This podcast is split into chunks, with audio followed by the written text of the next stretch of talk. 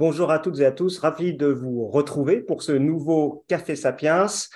Alors, euh, l'Institut Sapiens a une punchline, une punchline qui est remettre l'humain au cœur du numérique. Remettre l'humain au cœur du numérique, eh bien, ça nous amène tout naturellement au thème euh, de la data, de l'intelligence artificielle. Alors, je vais vous dire, ce n'est ni le premier ni le dernier Café Sapiens consacré à cette thématique. La révolution numérique, euh, les data, eh bien, ça impacte tous les domaines, euh, la politique, la géopolitique, le sociétal, la philosophie et bien entendu l'entreprise. Alors aujourd'hui, nous allons nous intéresser à la data dans le monde de, de l'entreprise. Nous serons pragmatiques et je le ferai avec le regard croisé d'un enseignant et euh, d'un praticien. J'ai le plaisir en effet d'accueillir aujourd'hui Vincent Fréteau, professeur à HEC Paris, et Jérôme Lafont, directeur technique du euh, euh, pionnier et leader de l'assurance directe, Direct Assurance. Alors, tout d'abord, bah, quelques mots de présentation de nos invités. Alors, Vincent Fréteau, tu viens de publier un bouquin un guide, euh, je dirais, très synthétique et illustré sur euh, la data science et pour les managers. Et peux-tu te présenter rapidement? Oui, donc je suis professeur associé à HEC, également consultant, conférencier, auteur depuis peu. Euh, à HEC, je suis directeur scientifique du Master Science Data Science for Business, qui est un programme en deux ans conjoint avec l'École Polytechnique et, HEC. je m'occupe de certificats, d'académie et puis les cours dans, dans toutes les grandes majeures, de, les cours d'introduction à la data, dans toutes les grandes majeures euh, finances, stratégie de, de, de, HEC. Et euh, pour faire ces cours, bien évidemment, euh, j'ai lu beaucoup de livres et autres. Et à chaque fois, j'ai fait le constat que euh, passé le premier chapitre, on avait soit des formules mathématiques un petit peu compliquées, soit des lignes de code absolument incompréhensibles, soit même les deux. Et donc, je me suis dit qu'il y avait une nécessité d'écrire un livre pour les personnes euh, qui n'ont pas vocation à devenir des data scientists, mais qui euh, vont devoir utiliser la data et l'intelligence artificielle dans le cadre de, projets, dans le cadre de leur, euh, leur, travail en entreprise. Merci Vincent. Et Jérôme, quel est ton parcours? Alors, bah, Jérôme Lafont, je travaille aujourd'hui chez Direct Assurance, comme tu l'as dit, Raphaël. Déjà, je voulais te remercier de, de nous inviter aujourd'hui. C'est vraiment un plaisir. Moi, c'est la première fois que je suis convié à l'Institut Sapiens, donc un grand merci. Je travaille aujourd'hui chez Direct Assurance, euh, où je suis le directeur technique. Je gère les équipes qui euh, font les, prix euh, que vous voyez quand vous faites un devis en ligne sur Direct Assurance pour une offre auto, habitation ou santé. donc c'est à la fois dans mon équipe qu'on va essayer d'estimer le risque d'accident, l'accidentologie de nos clients, et c'est également là où on va avoir toute une sophistication tarifaire, toute une segmentation de ce risque sur tout un tas de critères qui sont en général des critères que vous avez dans le questionnaire, mais pas que. Et euh, avant ça, bah, de formation, je suis ingénieur et euh, j'ai euh, travaillé avant dans d'autres industries. J'ai travaillé dans la finance de marché, j'ai travaillé dans la publicité en ligne chez Criteo et j'ai travaillé aussi au groupe AXA sur le véhicule connecté. Donc j'ai eu la chance d'avoir des expériences très variées et en tout cas, pour moi, c'est un moteur aussi de pouvoir changer de secteur régulièrement. Et c'est aussi une chance, je trouve, dans les métiers de la data et euh, de, de, l'analyse de données, de pouvoir comme ça naviguer d'une industrie à une autre. Euh, enfin, je pense qu'on a vraiment cette chance. Et je suis Raphaël Krivine, j'anime régulièrement des cafés Sapiens. Alors, euh, le déroulé de, de, cette session va être classique. en premier, eh bien, nous aurons en, quelque sorte un mini cours magistral, un pitch, un pitch magistral de Vincent Fréteau pour euh, partager les, concepts clés euh, qu'on on, partagera en quelque sorte le, même socle d'informations. Ensuite, j'enchaînerai sur une euh, série de, questions pour nous inviter. Et puis, évidemment, vous pouvez, vous, public de Sapiens en direct, vous pouvez poser vos questions dans le fil de discussion et nous essayerons, avec nos invités, d'y répondre à la fin de cette émission. Alors Vincent, bah, euh, c'est le The Floor is yours. À toi de. Très bien. Bah, écoutez, on va commencer par la, science des données, la data science, hein, euh, qui consiste en fait à extraire de la connaissance, à extraire du savoir à partir des données pour impacter bah, l'environnement, les entreprises ou la société au sens euh, large du terme. Alors la data science, on en fait depuis très longtemps, hein, plusieurs, plusieurs décennies. L'exemple typique, c'est les prévisions météorologiques. Hein. on a un ensemble de capteurs sur le territoire on analyse des images satellites et il y a un gros algorithme qui traite tout ça et qui est capable de faire des, prévisions sur la durée. Alors, j'aime à dire que la, data, c'est un peu le pétrole du 21e siècle. Et, pour illustrer ça, si on regarde par exemple les principales capitalisations boursières euh, des entreprises euh, au niveau mondial, en 2008, on avait dans le top 10 principalement des sociétés pétrolières ou des sociétés gazières. À partir de 2016, ce sont les GAFAM qui euh, trustent les premières places. Et si on regarde l'évolution entre 2016 et 2021, l'ensemble de ces capitalisations boursières, de ces acteurs dont le business est vraiment fondé sur la data, euh, était en croissance annuelle moyenne de 33%. Donc, on a des grosses entreprises euh, qui génèrent énormément de chiffre d'affaires, qui sont extrêmement euh, fortement valorisées, qui du coup ont un impact sur le monde, sur le monde aujourd'hui. Alors, la data science, c'est compliqué. C'est complexe parce que c'est à la, je dirais, à la croisée de trois domaines qui sont eux aussi complexes, que sont les mathématiques déjà, statistiques, probabilité, algèbre linéaire, euh, euh, l'informatique, hein, l'informatique en soi, c'est quelque chose de très complexe, et euh, l'expertise métier de chaque domaine. Et donc la data science est au carrefour de ces trois domaines complexes. Donc la data science est elle-même aussi compliquée. Alors, clarifier les principaux termes euh, quand on parle d'intelligence artificielle, de machine learning et de deep learning pour essayer de, clarifier les choses. L'intelligence artificielle euh, consiste à, en fait, à créer des systèmes qui vont euh, reproduire les capacités cognitives de l'être humain.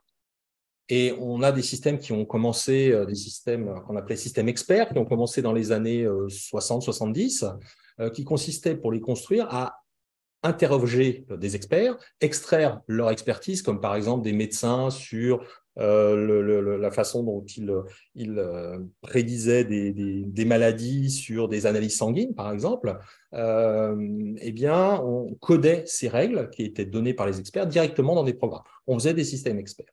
Et puis, euh, arrivé euh, plus tard, donc après les années 2000, on a la data science qui est arrivée. Et là, on a donc un sous-ensemble de l'intelligence artificielle qui s'appelle le machine learning, qui lui en fait, est basé non pas sur les règles des experts, mais sur la donnée. Et en machine learning, c'est un algorithme qui va utiliser des théories statistiques et qui va extraire des informations intéressantes euh, dans les données. Euh, par exemple, le calcul du moyenne est une, information extraite des données. Euh, l'exemple typique, c'est l'algorithme de régression linéaire. Vous savez, il y a un nuage de points et on essaie de trouver la droite qui approxime le mieux ces, points. Et au sein de ces algorithmes de machine learning, il y a une sous-catégorie qui s'appelle le deep learning. Hein. donc, on a IA machine learning, deep learning. Et le deep learning fonctionne un petit peu différemment parce que ce ne sont pas des algorithmes statistiques, ce sont des réseaux de neurones artificiels. Donc on essaie vraiment de reproduire le fonctionnement du cerveau humain pour euh, pouvoir extraire les informations directement dans les Alors, pourquoi on utilise le, deep learning avec ces réseaux de neurones? Parce que euh, quand les données sont soit très complexes, hein, des images très haute résolution par exemple, des vidéos euh, avec des flux très importants, euh, soit très volumiques, c'est-à-dire on a des millions et des millions de photos, euh, eh bien, les algorithmes classiques statistiques de machine learning euh, vont saturer. Ils vont plus être performants, ils vont pas y arriver. Et donc, le deep learning prend un peu le relais à partir du moment où soit la complexité, soit le volume, soit les deux, dans les données, nécessitent une autre technologie. Et juste pour, conclure sur, sur, ce deep learning, euh, par exemple, dans les voitures autonomes, on utilisait initialement du machine learning.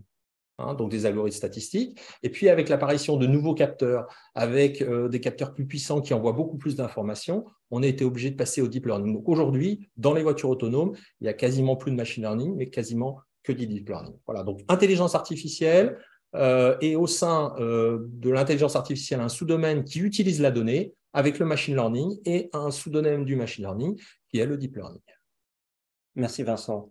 Alors, je me retourne vers, euh, toi, euh, Jérôme. Euh, l'assurance consomme de la data depuis des, dizaines d'années. Je crois que le, groupe Dro en France a installé ses premiers ordinateurs en 1956. Donc, ça remonte à des dizaines d'années. Les actuaires sont les personnes en charge de traiter la data pour effectivement, comme tu disais, faire les prix où on est aujourd'hui euh, Direct Assurance euh, Où se situez-vous euh, Direct Assurance, ou d'ailleurs d'autres compagnies d'assurance, hein, mais où se situe aujourd'hui le secteur?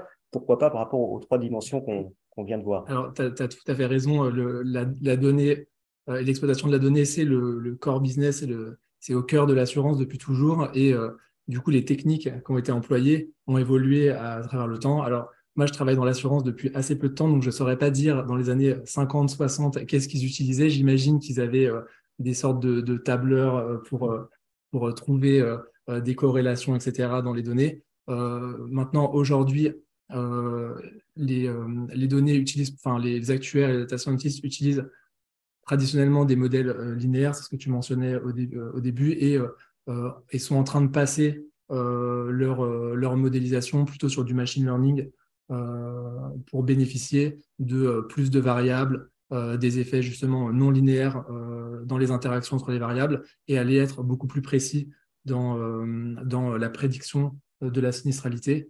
Et j'ai bien aimé le point que tu as mentionné sur à la fois la partie mathématique, mais aussi la partie informatique.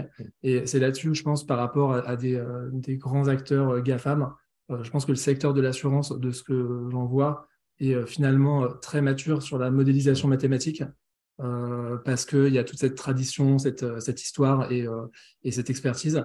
En revanche, sur la partie technologique, qui va être autour de l'industrialisation, l'automatisation des tâches et des processus, Là, je pense que notre industrie a encore à progresser pour aller au niveau euh, de, euh, de, des GAFAM notamment. Euh, et je, donne juste un exemple, mais si s'il faut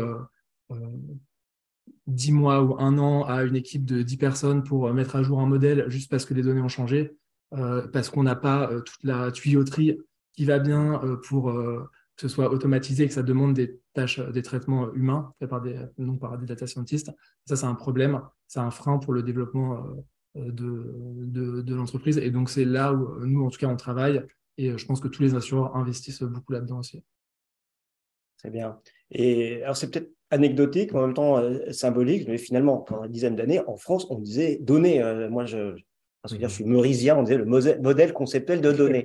et puis, je ne sais pas quand on s'est mis à, dire euh, data. Alors, je voyais, est-ce que c'est à cause du big data? Je voyais que la première fois qu'on utilisait big data, c'était 1997. Mhm. Et, peut-être aussi le cloud qui finalement a donné une capacité incroyable euh, de, pour euh, euh, qui a boosté finalement le, la capacité des, des, des, métiers à exploiter la data. Donc, tu situerais à peu près. Euh, oui, bah c'est ça. En fait, effectivement, on a parlé de big data fin, fin des années 90. C'est un peu démocratisé début des années 2000. pour que le, terme data tout seul ou data science soit utilisé, il faut plutôt attendre les années 2010 Hein, avec euh, une, démocratisation. Alors, on fait, on fait de la, data science avec les statistiques depuis euh, des décennies, des décennies, voire même des siècles. Hein. Euh, simplement, on le faisait à la main, donc c'était juste beaucoup, beaucoup plus lent. et puis après, avec l'arrivée des ordinateurs, ça a été une des principales utilisations en fait des ordinateurs. Hein, pour, pour, faire ces calculs statistiques. Le tournant, pour moi, s'est produit à la, la, fin des années 2000, début des années 2010, lorsqu'on a eu l'explosion de la production au niveau mondial des données avec tous euh, les, ordinateurs, les smartphones qui sont mis à générer beaucoup de données. Et du coup, on a un volume de données digitalisées euh, qui a été suffisamment euh, conséquent pour permettre d'alimenter les algorithmes, qui avant n'avaient que des données papier ou classiques, je dirais, pas du tout, pas du tout numérisées.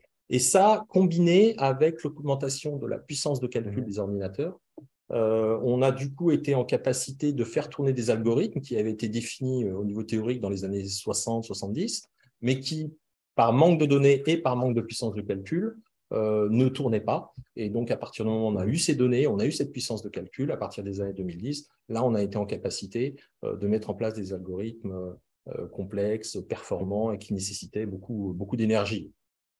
Oui, d'ailleurs, euh, Enrico Macias va bientôt sortir une nouvelle version de sa chanson Le mendiant euh, de l'amour. Hein. Data, data, data. Euh, God will pay you back. Bref, pour plus, sérieux, et un sujet que nous n'avons pas encore abordé, alors c'est peut-être tarte à la crème, il y a un très bon Café Sapiens avec Olivier Babot et Laurent Alexandre qui est consacré, c'est évidemment Chat GPT, et je ne peux pas ne pas vous interroger sur le sujet. Donc, Premièrement, bah, euh, Vincent, ChatGPT par rapport à cette catégorisation. Oui, voilà, exactement, effectivement. Eh bien, je disais, hein, l'intelligence artificielle euh, a pour but de reproduire les capacités cognitives du cerveau humain. Euh, on a l'intelligence naturelle qui est multidimensionnelle. On ne parle pas d'une intelligence, il y a plusieurs intelligences.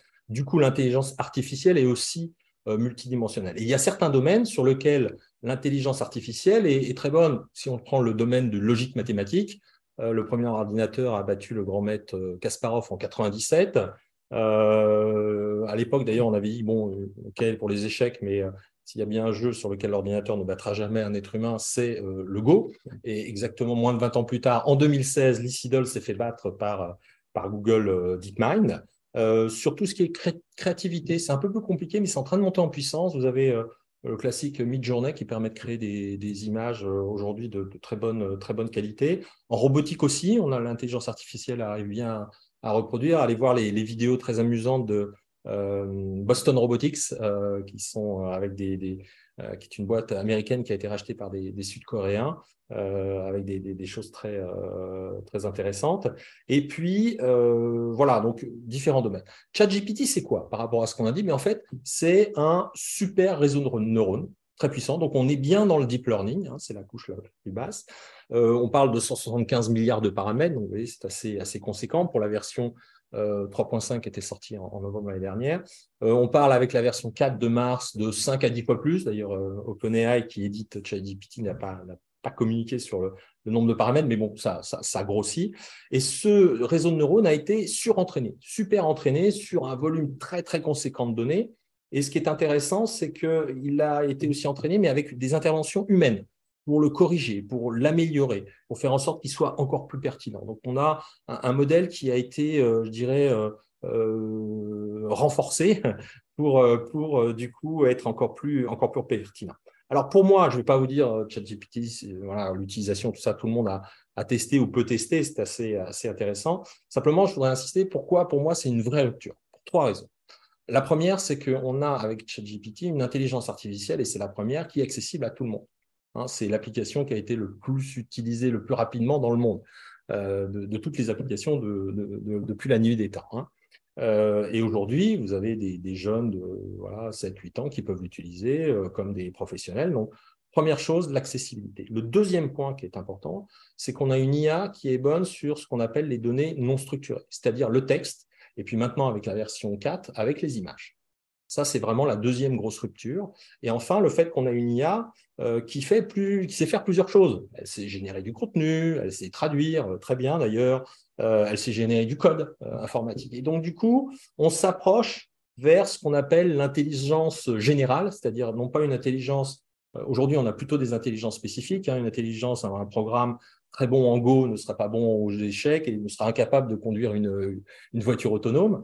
Et, donc, avec ChatGPT, on s'approche de cette intelligence générale, euh, au sens euh, général, dans le sens de, de, de ce que sait faire l'intelligence humaine. Euh, on s'en approche un peu, et c'est d'ailleurs pour ça que ça fait peur, et que d'ailleurs les créateurs de, ces systèmes aujourd'hui demandent qu'éventuellement, enfin, on, freine un peu les choses, qu'on réfléchisse plus et autres.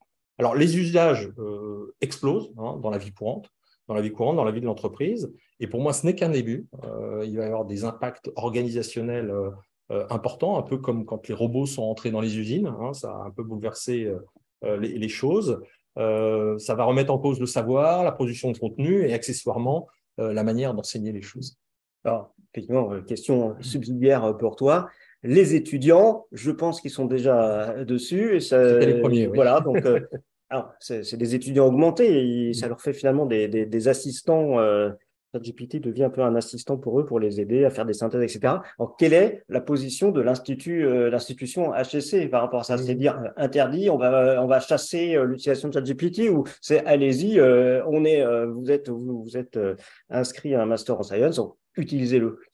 Alors, euh, en fait, je vais, parler un peu des écoles et non pas uniquement de, HEC. Et il y a différentes stratégies euh, dans ces différentes écoles euh, ou universités et qui vont du bannissement jusqu'à la recommandation à l'utilisation. Alors, moi, à titre personnel, je l'encourage, bien sûr. D'abord, parce que je pense que c'est impossible de l'interdire, très clairement.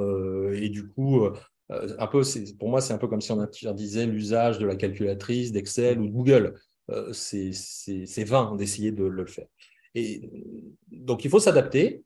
Et du coup, euh, moi, je l'encourage parce que je pense que les étudiants vont pouvoir aller plus loin, euh, plus vite, être plus impactants dans, le, dans, tout ce qu'ils vont, tout ce vont faire, notamment dans l'acquisition de, de, compétences. Et également, je pense que ça va relever le niveau de qualité de leur réflexion.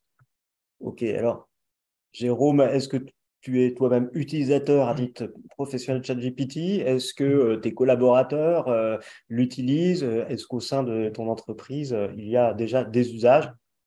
Est-ce que tu peux en parler de manière non confidentielle Alors, déjà, je pense que il y a pas enfin, il y a peu d'entreprises qui se posent pas la question aujourd'hui de qu'est-ce que ça va changer pour eux et comment ils pourraient tirer parti d'outils comme ChatGPT. donc nous, on se la pose également. On voit deux, deux domaines, ou en tout cas deux types de d'applications où ça pourrait nous être utile en interne pour nos collaborateurs. Tu l'as mentionné, notamment la production de code mais on peut aujourd'hui dire à ChatGPT, code-moi en Python sais pas moi, quelque chose qui va me permettre de trier de la donnée de telle manière, ou qui va me permettre d'aller récupérer telle donnée sur un site internet automatiquement.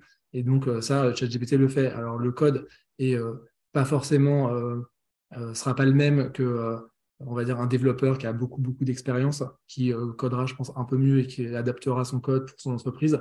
Mais pour quelqu'un qui vraiment démarre, soit des étudiants, soit des gens assez juniors sur un langage, ça, c'est très bien pour, euh, pour les aider. Ça remplace, euh, ça peut aider à remplacer des sites comme Stack Overflow où on va aller chercher des informations. Il va falloir faire des copier-coller dans tous les sens. Donc, ça, nous, dans, enfin, dans le milieu, il y a un, outil qui s'appelle GitHub qui permet de centraliser du code pour, une équipe. Et donc GitHub a un, add-on qui s'appelle Copilot qui embarque ChatGPT. Et ça, nous, on aimerait bien le tester pour voir si ça pourrait, pourrait nous aider. Après, l'autre type d'application qu'on voit, c'est pour nos clients. Euh, les contrats d'assurance, notamment, c'est assez compliqué. Euh, les gens se posent des questions à la souscription au sinistre et euh, ils nous appellent. On a des très gros plateaux téléphoniques mm. dont une bonne partie du travail est de faire de la pédagogie, d'expliquer aux clients euh, différents cas, de faire de la recommandation en fonction de leurs besoins. Et là, on se dit, euh, il y a peut-être quelque chose à faire avec des outils comme ça, euh, d'avoir un chat GPT entraîné sur nos contrats, par exemple, pour pouvoir fournir à nos clients plus facilement des réponses aux questions qui se posent. Très bien. Je propose maintenant qu'on aille sur un, axe plus organisationnel. Finalement, les, entreprises, bah, ce sont des femmes et des hommes et on est toujours à la recherche de, l'organisation euh, optimale. Euh, est-ce que tu as observé euh, des, dans les différentes organisations avec lesquelles tu, mhm. travailles comme consultant via tes étudiants, est-ce que tu as une idée tu, peux partager avec nous la vision d'organisation idéale ou en tout cas des organisations qui fonctionnent pour transformer ces boîtes grâce à l'intelligence artificielle et, et, à la data Alors en gros, il y a deux écoles. deux écoles avec la première, la centralisation, on va euh, faire une équipe centrale avec une informatique centrale. Pourquoi? Parce que ce sont des ressources euh, à la fois humaines et matérielles qui coûtent cher.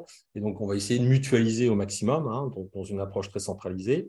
Et puis, en même temps, il y a une autre école qui consiste à, au contraire, décentraliser, c'est-à-dire mettre les data scientists ou les data analysts au plus proche du business, dans les business units, dans les différentes entreprises, dans les différents euh, départements.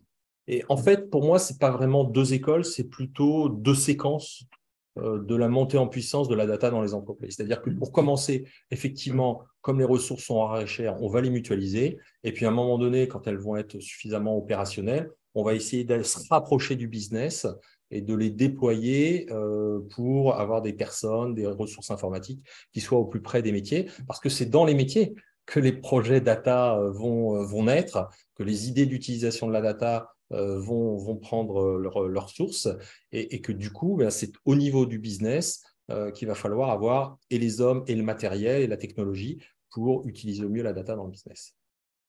Jérôme, euh, qu'est-ce que cela t'inspire? Oui, ben, je, te, je, te, rejoins et ce mode décentralisé où on a les data scientists qui sont au, enfin, côte à côte avec les équipes métiers, de ce que j'ai vu, c'est les modèles qui marchent bien parce mmh. que c'est là où on, se parle le mieux. Et, euh, donc, ça, euh, je, te rejoins là-dessus. Et, alors, j'avais pas vu ça comme une, maturité euh, plus avancée, mais ça peut, ça peut s'entendre. après, je pense pas qu'il y ait un, mode d'organisation qui marche, qui marche toujours ou un mode qui marche jamais. Je pense aussi qu'il y a des principes clés, ou en tout cas, il y a des grands principes qui font que ça fonctionne. Et dans ce que j'ai vu, en tout cas, dans mon expérience, euh, avoir euh, de l'autonomie, euh, de la responsabilité pour les équipes et de la valorisation de l'expertise technique. C'est des choses qui ne sont pas forcément innées au sein d'une entreprise qui n'a pas une culture d'ingénierie ou de data. Et pourtant, c'est des facteurs clés pour réussir. Et je vous donne un exemple. Enfin, chez Criteo, par exemple, l'équipe qui faisait les systèmes d'information, d'analyse de données, les bases de données, qui faisait les, les, les, métriques pour les clients, tout ça, c'était une seule équipe de cinq ingénieurs assis côte à côte qui faisaient tout de A à Z et ça marchait très très bien. Mais c'était aussi des gens très seniors qui étaient valorisés, qui avaient des bonnes conditions de travail, qui étaient mis aussi en valeur dans l'entreprise. Et, et j'ai aussi vu d'autres entreprises où, pour faire la même chose, c'était cloisonné et réparti sur différents départements, des fois dans, différents pays. Et ça, c'est beaucoup plus dur en fait de faire fonctionner des projets, de faire avancer des projets. Dans enfin, je trouve qu'on on pénalise avec ces modes-là la réussite du projet. C'est plus compliqué. Et au sein de ton entreprise actuelle, hein, tu es actuellement côté métier, mais il y a aussi un Chief Data Officer, qui me disait, le, qui est à l'informatique et en quelque sorte qui produit tout l'environnement euh, structure les données, etc. Tu peux peut-être Exactement. Alors, comment vous articulez, comment vous bossez ensemble Exactement. Donc, euh, chez Direct Assurance, il y a l'ADSI qui mhm. va euh, maintenir tous les systèmes informatiques, le site Internet, les bases de données derrière pour la, ce qu'on appelle la production, c'est-à-dire quand vous, vous allez demander un devis, appeler un conseiller au téléphone, etc. Ben, tous les systèmes informatiques derrière, c'est notre DSI.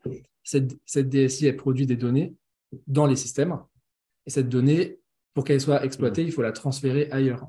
Et ça, c'est euh, justement euh, l'équipe dont tu parles, de notre euh, Chief Data Officer, qui va s'occuper de transférer cette donnée dans un endroit que nous, on appelle un data lake. Donc, c'est de la donnée qui vit à l'intérieur des systèmes de production qu'on sort, qu'on dépose et qu'on structure dans un endroit qui est uniquement dédié à l'analyse de la donnée. Et nous, en tant que en tant qu'équipe tarification, on va être utilisateur de cette donnée. donc, on va être un peu client de cette direction Chief Data Officer.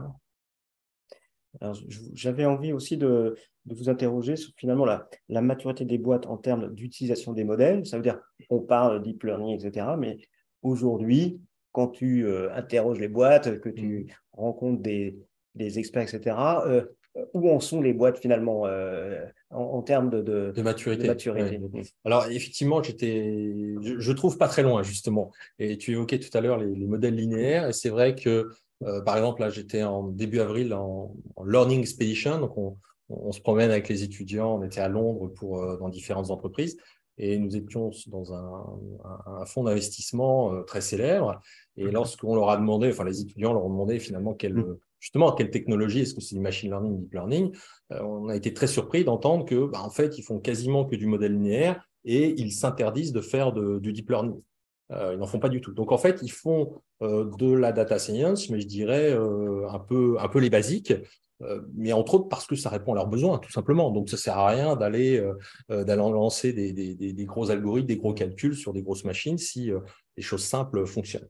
et en fait, pour moi, ça dépend en fait dans les, entreprises du niveau de compétence des data scientists. C'est-à-dire que là, il semblerait que dans ce fonds, en fait, les data scientists soient des anciens financiers qui se sont mis à la data science. Alors que si vous créez des structures, euh, des organisations data science avec des data scientists purs, je dirais, là, ils vont avoir tendance à vouloir pousser l'utilisation de modèles un peu performants, un peu innovants. Euh, donc, en fait, pour moi, le niveau d'algorithme utilisé est fonction de, des compétences des data scientists qui sont présents dans, l'entreprise. Un commentaire? Oui, bah, pour rajouter, enfin, pour compléter ce que tu dis, euh, je te rejoins et je pense qu'aussi, il y a euh, une culture et une stratégie d'entreprise qui a en fait un fort impact sur la réussite de ce genre de projet. Au-delà d'avoir, euh, bien sûr, c'est important d'avoir des data scientists expérimentés qui sont capables de, euh, d'avoir différentes options à proposer. Mais, mais je pense que c'est aussi très important d'avoir vraiment derrière une direction qui investit, qui a une véritable stratégie business, hein, qui a déjà en tête ce qu'elle veut faire avec tel ou tel service numérique. Et c'est ça qui permet, je trouve, vraiment d'aller au bout plutôt que de, vraiment s'appuyer uniquement sur euh, une petite équipe de data scientists, mais sans vraiment lui apporter euh, les moyens et de faire un peu, des fois, du saupoudrage de, projets, mais sur une entreprise non transformée. Et moi, il y a un exemple qui m'avait particulièrement euh, marqué, c'est quand j'étais encore étudiant, j'étais aux États-Unis, j'avais fait une partie de mon cursus aux États-Unis, à Atlanta, et à l'époque, avec mon colocataire, on était abonné à Netflix. Mais à l'époque, c'était dans les années 2000, euh, en 2006, Netflix, ils envoyaient des DVD par la poste en DVD, on regardait, ensuite on mettait dans notre boîte à lettres et le facteur venait le chercher et le reprenait. Et euh, ben, le, avec l'essor de l'Internet à grande vitesse, des, du streaming vidéo, Netflix s'est lancé dans un nouveau business. Et en fait, ils ont transformé, enfin, c'est pour moi un des plus gros, grands exemples de transformation industrielle d'une entreprise. Ils ont pivoté complètement leur modèle alors que c'était une entreprise établie, c'était le vidéo futur en ligne euh, américain qui marchait bien. Et aujourd'hui, c'est euh, un des leaders de la, du streaming en ligne. Et c'est aussi parce que les fondateurs et, les, euh, et toute la direction étaient, avaient un seul objectif, c'était de faire ça en fait. quand, quand une compagnie d'assurance est capable de rembourser de manière quasiment instantanée un sinistre en analysant des, des images, des rayures, etc., on est quand même déjà au-delà de la régression linéaire. Voilà, et en fait, j'en ai pas parlé, mais euh, enfin, j'ai parlé un petit peu au début de la tarification parce que c'est ce qu'on fait dans, mon équipe. Mais euh, l'assurance, c'est c'est pas seulement euh, évaluer les risques, c'est aussi un processus. Enfin, c'est aussi des, parcours clients et des process qui vont avec. Et là-dessus, nous aussi, on a tout un tas d'enjeux qui sont à la fin presque plus complexes de à la fois simplifier nos parcours pour nos clients, c'est-à-dire leur demander, leur poser moins de questions, euh, aller plus vite, etc.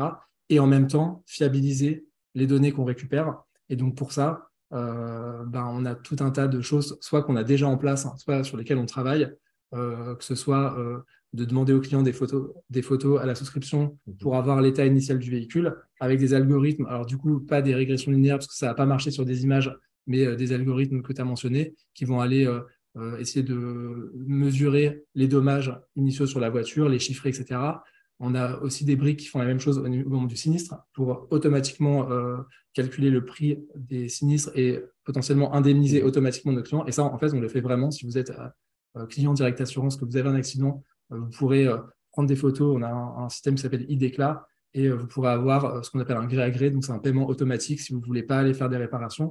Tout ça, c'est entièrement automatisé déjà.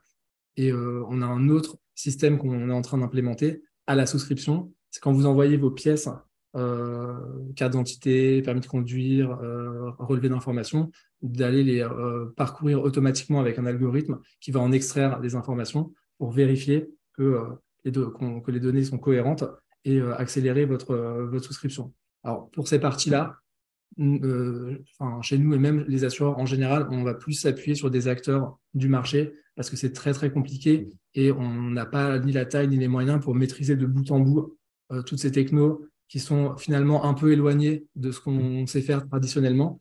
Donc, on va plutôt travailler avec des partenaires qu'on va intégrer, euh, dont on va intégrer les briques technologiques.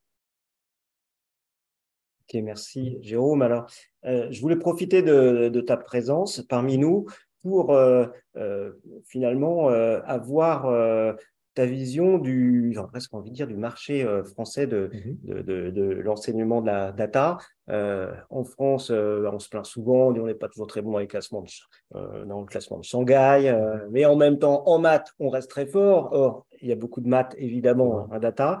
Donc, voilà, quelle est aujourd'hui la santé de l'enseignement de la data en France euh, et, j'aurais une question subsidiaire parce que je trouve que c'est très très intéressant puisque tu t'occupes de, ce pasteur euh, data, de data science et qui est euh, commun à HEC et Polytechnique. Alors longtemps on avait l'image en France, les X d'un côté, les HEC de l'autre, mais là on est sorti du silo et qu'est-ce que ça donne? Comment ça se passe? Alors effectivement sur, sur la, data il y a en France on est, on est plutôt bon.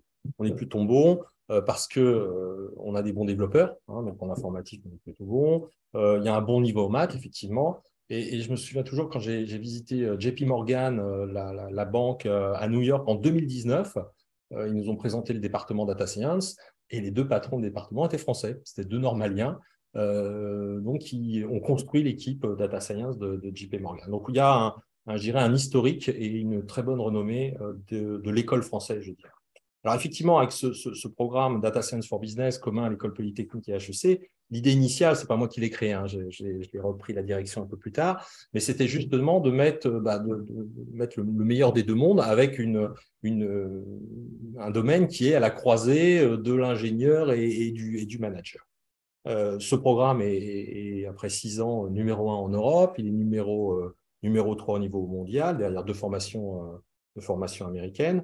Euh, donc on est très bon, mais le problème, c'est la force de frappe. C'est-à-dire que moi, j'ai je, 70, 75 étudiants par an euh, et on forme trop peu de personnes euh, au, global. Elles sont très compétentes. Du coup, bah, elles sont happées par toutes les grandes entreprises au niveau, au niveau mondial et ne restent pas forcément, pas forcément en France. Alors peut-être un domaine intéressant, c'est la recherche. Hein, dire deux mots sur la recherche, puisque ça bouge beaucoup, notamment avec la création de, de différents instituts en France, dont le, centre High Paris, c'est HI, point d'exclamation Paris, qui a été créé justement par l'Institut Polytechnique, euh, avec euh, l'école Polytechnique derrière, euh, et HEC, soutenu par sept donateurs au niveau de renommée mondiale. Mais maintenant, si on se compare aux US ou à la Chine, eh ben le, niveau d'investissement, il est fonction de la puissance économique de, de, des pays. Hein. Et du coup, on a beau faire de gros investissements, relativement à ceux des US et de la Chine, c'est nettement, nettement, moins. C'est pour ça que moi, je milite plutôt à titre personnel sur la mise en place d'investissements au niveau européen euh, qui viendraient soutenir en fait des initiatives euh, euh, locales dans chacun des pays afin d'avoir pouvoir peser mondialement et avoir une force de frappe et, vraiment jouer dans la cour des grands. Alors quand on est directeur technique dans une, une grande boîte d'assurance et qu'on cherche à recruter des data scientists, des data analysts, eh bien, est-ce que c'est facile ou est-ce que c'est difficile euh, Comment, euh, quelle est votre approche? Alors déjà, c'est des métiers euh, très en tension en ce moment, enfin même depuis quelques années, que ce soit des postes, des, des rôles de data scientist, data analyst, développeur, actuaire. et par rapport à quand j'ai commencé à travailler il y a une quinzaine d'années, les métiers, enfin, c'est vraiment plus en tension aujourd'hui, avec beaucoup de demandes sur le marché et finalement pas tant que ça, plus d'étudiants, il y en a probablement quand même un peu plus, mais c'est surtout euh, la demande qui a énormément euh, augmenté, à la fois dans les entreprises traditionnelles, euh, comme des assureurs par exemple, ou des banques, ou des entreprises de BTP, mais également dans des startups. il y en a pléthore qui se sont créés récemment, enfin souvent dans le numérique, et qui bah, veulent aussi attirer des talents, n'hésitent pas à mettre les moyens. Ils n'ont pas du tout les mêmes contraintes que les grandes entreprises, ils n'ont pas de grille euh, ils, peuvent, euh, voilà, ils, peuvent, euh, ils peuvent mettre beaucoup sur la table. Et donc, nous, c'est un, un enjeu. ce que je vois, c'est sur les, le recrutement de, de personnes qui sortent d'école, on n'a pratiquement aucun problème. Enfin, on n'a vraiment pas de problème dès qu'on poste une annonce. on a des, des, bons réseaux dans les écoles. Ça, on a toujours plein de candidats et on recrute sans problème. Par contre, il y a vraiment un effet qui est, et je le voyais déjà dans mes, dans mes expériences précédentes, au bout de 3-4 ans quelqu'un qui est sorti d'école, qui a été dans une entreprise euh, très formatrice, euh, où il a appris à travailler en équipe, il a appris euh, les bonnes pratiques de développement, il a appris à faire des projets concrets sur le terrain. en fait, il a acquis une valeur assez importante et c'est assez dur d'être, enfin, de, de, garder des gens comme ça parce qu'en fait, sur le marché, sa valorisation, elle va prendre 30-40% et on n'a pas forcément traditionnellement une progression à ce rythme-là euh, chez nous. Et donc, euh, tout l'enjeu, c'est d'arriver à offrir aussi des beaux projets, du challenge pour garder les gens. voilà, donc c'est un, peu nos, nos, enjeux en ce moment. Et Vincent, est-ce que tu as une idée de la répartition des premiers jobs de tes étudiants, comme quand ils sont diplômés, entre les grandes boîtes françaises CAC 40, mmh. les GAFAM aussi, mmh. les startups et peut-être les départs vers l'étranger oui, alors des statistiques à partager éventuellement? Oui, alors sur, sur l'étranger, déjà, euh, euh, le, le, fait est, c'est que, notamment, bah, par exemple, dans la formation, j'ai plus d'étrangers que de Français. D'accord. Donc, déjà, à la base, voilà, ils ont tendance mm. à repartir chez eux, c'est l'étranger. Euh, même si, bah, des fois, certains restent en France, hein, bien évidemment. Quant aux Français, effectivement, ils vont un peu de par le monde. dans, alors, effectivement, beaucoup les grands de la tech, hein, qui sont très très demandeurs euh, de, de, compétences euh, pointues. on a également les grandes entreprises internationales, hein, beaucoup dans la banque, dans l'assurance, c'est vrai, c'est là où il y a des belles équipes hein, internationales avec des beaux projets, mais aussi chez les industriels, hein, avec des, des, projets techniques hyper motivants, hyper intéressants. Un autre grand domaine aussi, c'est le, le conseil notamment chez les grands du conseil, les BCG, les McKinsey, mais aussi des, qui ont des branches spécialisées. voilà, qui ont des branches spécialisées, exactement, mais aussi des, des cabinets de, de, plus petite taille, euh, spécialisés sur tel et tel secteur, par exemple. Euh, et puis, il y a également l'opportunité pour ces étudiants de créer des startups. Euh, avec des idées qui, en se fondant sur la data, ils sont capables de, faire des, concepts, des business models qui soient vraiment en rupture. Et donc, je dirais, c'est un peu à large, c'est-à-dire toute taille de boîte, tout secteur et tout pays confondu. C'est vraiment très, très.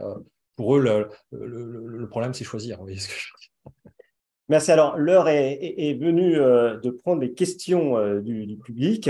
donc, je vais me faire le porte-parole de nos auditeurs.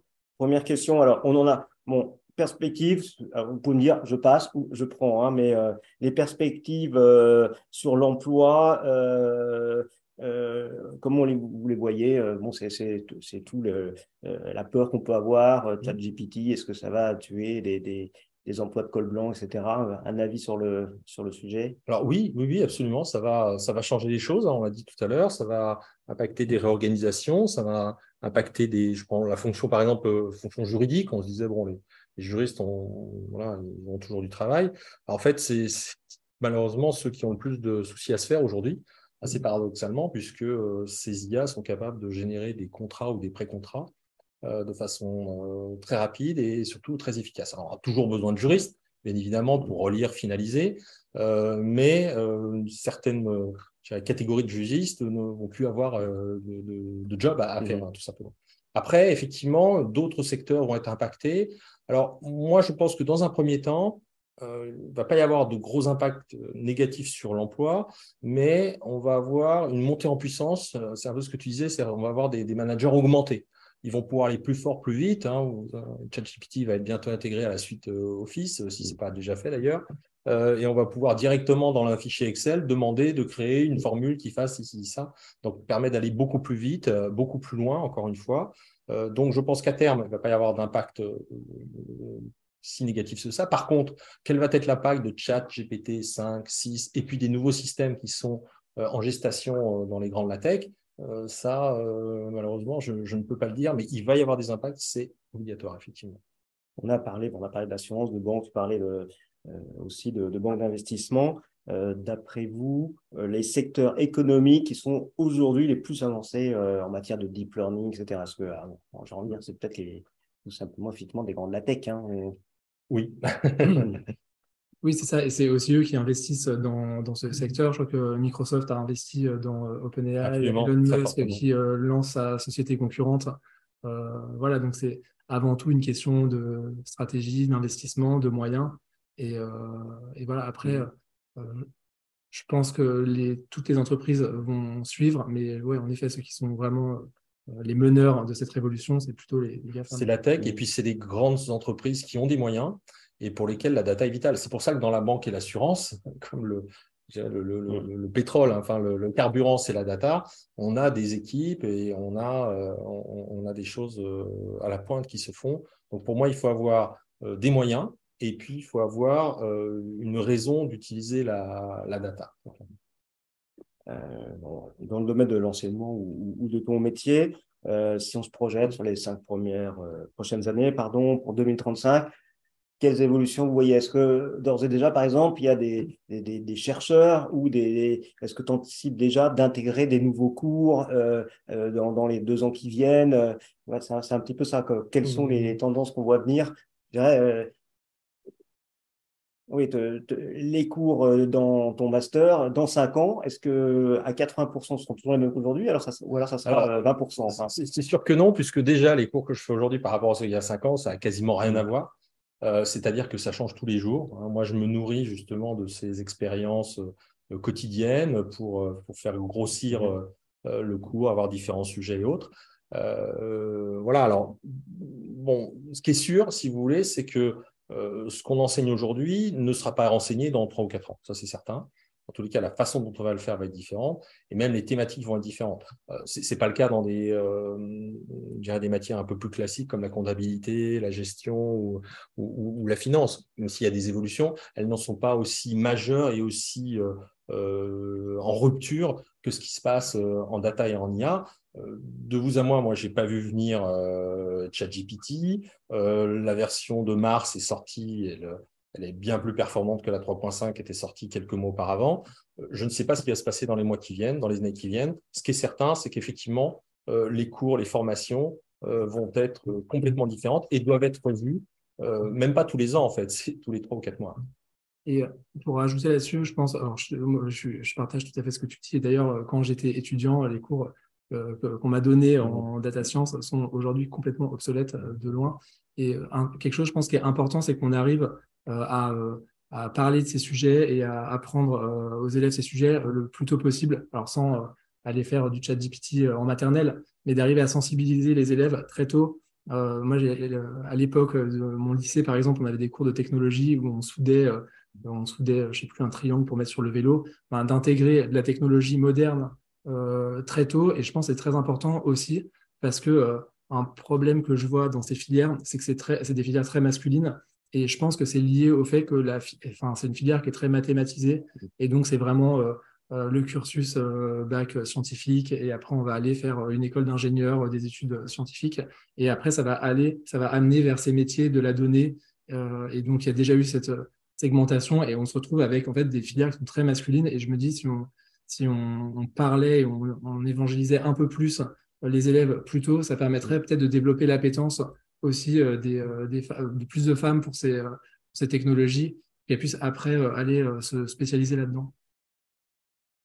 Euh, une question intéressante euh, sur le, secteur public. je ne sais pas d'ailleurs si tu, tu, as des cours sur le sujet ou peut-être des étudiants qui euh, vont faire des stages dans l'administration mhm. par rapport à tous les sujets dont, on parle. bon, il y avait tous ces projets de, de, data open source, de gouvernement, etc. Est-ce que tu... Alors sur la data, oui, sur la data, effectivement il y a beaucoup de, choses qui sont mises à disposition. Donc là, je dirais, bon, c'est en devenir, hein, c'est en train de mm. progresser, mais on va dans le bon sens, très clairement. L'utilisation du digital en, général dans, les, administrations est aussi en bonne voie. Hein. Il suffit de voir la, déclaration des impôts. Enfin, je veux dire, maintenant, ça, ça fonctionne bien, c'est opérationnel. Euh, maintenant, le, souci, entre guillemets, de l'usage de, euh, l'IA ou de la data science dans, les administrations, c'est le côté confidentiel des données, euh, où typiquement on ne peut pas se permettre d'envoyer des informations à ChatGPT pour attendre une réponse. Donc en fait, ce qui va se passer, c'est que ces administrations, comme les entreprises d'ailleurs, vont intégrer des outils d'IA génératifs comme ChatGPT, mais d'autres aussi, vont les intégrer dans leur système pour que ces, systèmes travaillent sur les données propres à chacune des administrations sans que ces données ressortent. Donc, il va y avoir ces travaux d'intégration, et d'ailleurs, OpenAI fournit euh, tout ce qu'il faut euh, d'un point de vue technologique pour que cela se, passe euh, au mieux. donc, installer à l'intérieur des entreprises, des administrations, des IA, et qui vont pouvoir travailler sur les données de l'entreprise ou de l'administration. D'ailleurs, Jérôme, est-ce que tu as pu constater une évolution euh, dans l'exploitation des, données, à savoir, je pense qu'au départ, les assureurs, quoi qu'ils travaillaient déjà, notamment en, assurance vie, finalement, sur tout ce qui était table de mortalité, donc des données externes, mais en tout cas en, assurance dommage, auto, etc. Est-ce que vous utilisez essentiellement vos propres données, donc les données de vos clients, ou est-ce que vous allez maintenant aussi chercher des données extérieures que vous arrivez euh, à mixer? Alors, on utilise... Euh, et, notamment des données oui, oui, on fait ça, on s'en sert. Alors, il y a plein de données qui sont très précieuses. Il y a notamment euh, de la donnée euh, open data du gouvernement sur euh, la mortalité sur la route. Et nous, on s'en sert aussi pour ben, confronter nos statistiques d'accidents graves. Et c'est une donnée qui est très importante pour pouvoir suivre les tendances de, de ces événements qui sont très, très rares, heureusement. Et ça, c'est un premier exemple. Après, on, on, on, croit beaucoup dans la donnée externe pour aider à simplifier nos parcours. Aujourd'hui, quand vous voulez euh, un prix pour une assurance automobile, il faut répondre à peu près à 40 questions. Mmh. Euh, et, donc, euh, pareil pour une assurance habitation. Et on pense qu'on peut vraiment réduire ça avec de la donnée externe parce que, en fait, on vous pose plein de questions sur votre voiture, mais en fait, à partir de l'immatriculation, on devrait pouvoir en mmh. sortir tout un tas. Alors, on le fait déjà en partie. parce que votre logement, bah, si, on, si, on, connaît l'année de construction, la superficie, on n'a pas besoin de vous le demander. voilà, donc tout un tas de choses comme ça où on pense qu'on peut vraiment améliorer, euh, euh, nos parcours. J'ai un autre exemple, il y a des bases sur, euh, sur les immatriculations, on peut récupérer la puissance fiscale, la valeur du véhicule, et c'est tout un tas de choses qu'on ne demandera pas aux clients. Une question sur le secteur de, de la santé. Est-ce que ça vous inspire Vous avez peut-être des exemples Oui, alors, gros, gros secteur, enfin, très, très consommateur d'IA. Euh, là aussi avec la problématique de, la confidentialité, mais euh, des choses importantes qui se font. Alors je vais, je vais rentrer un peu dans un point, euh, je ne vais pas forcément aborder, mais on a un problème avec le deep learning. Avec ces réseaux de neurones artificiels, c'est que on n'a pas ce qu'on appelle l'interprétabilité. C'est-à-dire que le modèle est très bon, très efficace, très performant, mais il est incapable d'expliquer. Euh, si on veut expliquer euh, pourquoi il euh, suggère, par exemple, qu'il y a une, suspicion de maladie dans des images de scanner, et qu'on lui demande pourquoi, il va être incapable de dire pourquoi. Parce qu'il a des dizaines, des centaines de, millions, de milliards de paramètres, et que pour vous expliquer pourquoi, il faudrait qu'il vous explique la valeur de tous ces paramètres. Donc personne ne pourrait le comprendre. Et donc, le problème que l'on a dans le domaine de la santé, c'est que avoir des systèmes qui sont très performants, mais qui ne sont pas explicables, qui n'expliquent pas pourquoi les choses, eh bien, pour les, médecins, les professeurs, les docteurs, euh, c'est un vrai problème, c'est un vrai souci. Donc, il y a des cas où on va pouvoir utiliser euh, dans le domaine de la santé le deep learning, et il y a d'autres cas où on ne pourra pas le faire. Par contre, tout ce qui est euh, opération assistée, avec et qu'on met des robots, et là, les IA sont très, très performantes et aident vraiment les médecins, les chirurgiens.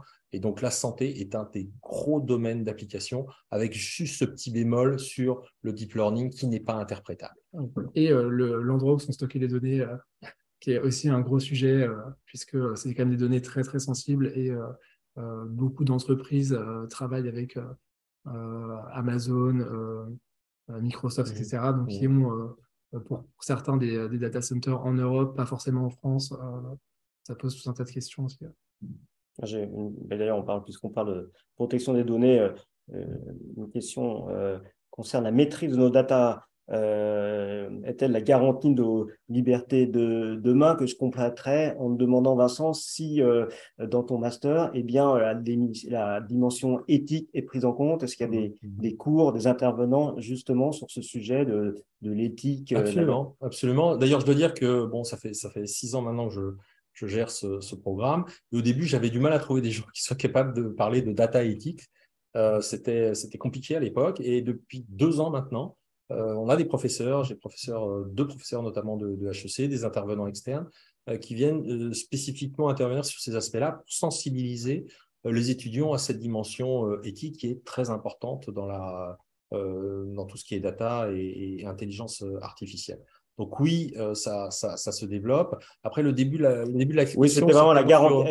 Est-ce que la maîtrise de nos data est la garantie de nos libertés demain? euh, Il n'y a pas que ça qui va garantir, mais euh, oui, bien sûr. Alors, vous savez que le, le, Jérôme, là, la question de savoir où sont stockées nos données, et aujourd'hui, les principaux opérateurs stockent les données enfin, de par le monde, et donc, du coup, sont accessibles par, par les agences euh, américaine, hein, euh, très clairement. Euh, donc ça, on a, on a, un vrai souci. Maintenant, encore une fois, on a quelques opérateurs français, on parle de cloud, de cloud souverain. Moi, je pense qu'aussi, c'est au niveau européen qu'il faut gère les choses, parce que pays par pays, ça va être, ça va être très compliqué à gérer. Non, en tout cas, c'est une très bonne question. Et, par exemple, il y a, d'autres régions comme en Chine où il y a tout un contrôle qui peut être fait autour des données. Et, et euh, je trouve qu'en France, en tout cas, on a, de la chance d'avoir des institutions euh, très fortes et très protectrices envers, euh, envers les consommateurs.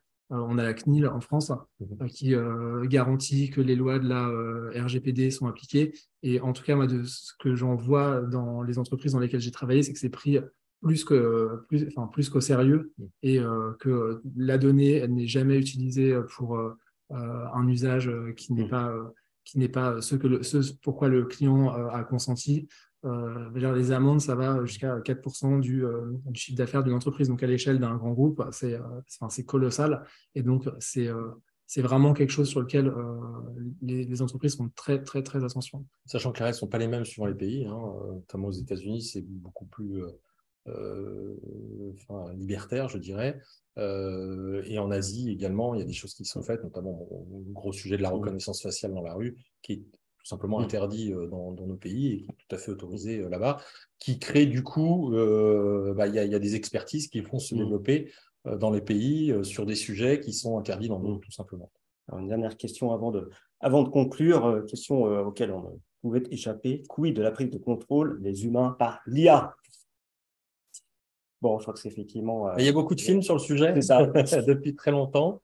Euh, alors, en fait, pour tout vous dire, on a, euh, je, disais, il y, a, trois niveaux. Il y a l'IA, ce que j'appelle spécifique, hein, ou narrow, narrow intelligence en, en, anglais. donc qui sont très bonnes sur un domaine, les échecs, la conduite de voiture, ce genre de choses. Donc là, effectivement, il n'y a pas de, risque hein, de mhm. prise de contrôle, même s'ils jouent mieux que nous aux échecs ou au Go, voilà, il n'y a pas de prise de contrôle.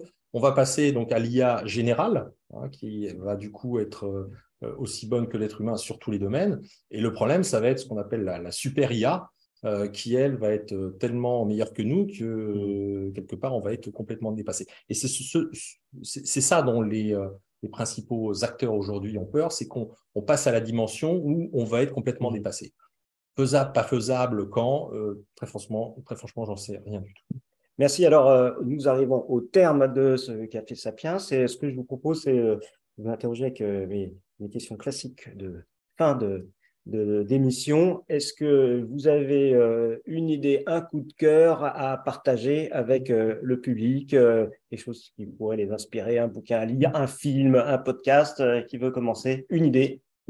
Ben, Moi, je peux vous parler. Alors, il y a un bouquin que j'avais lu il y a quelques années qui m'avait beaucoup plu.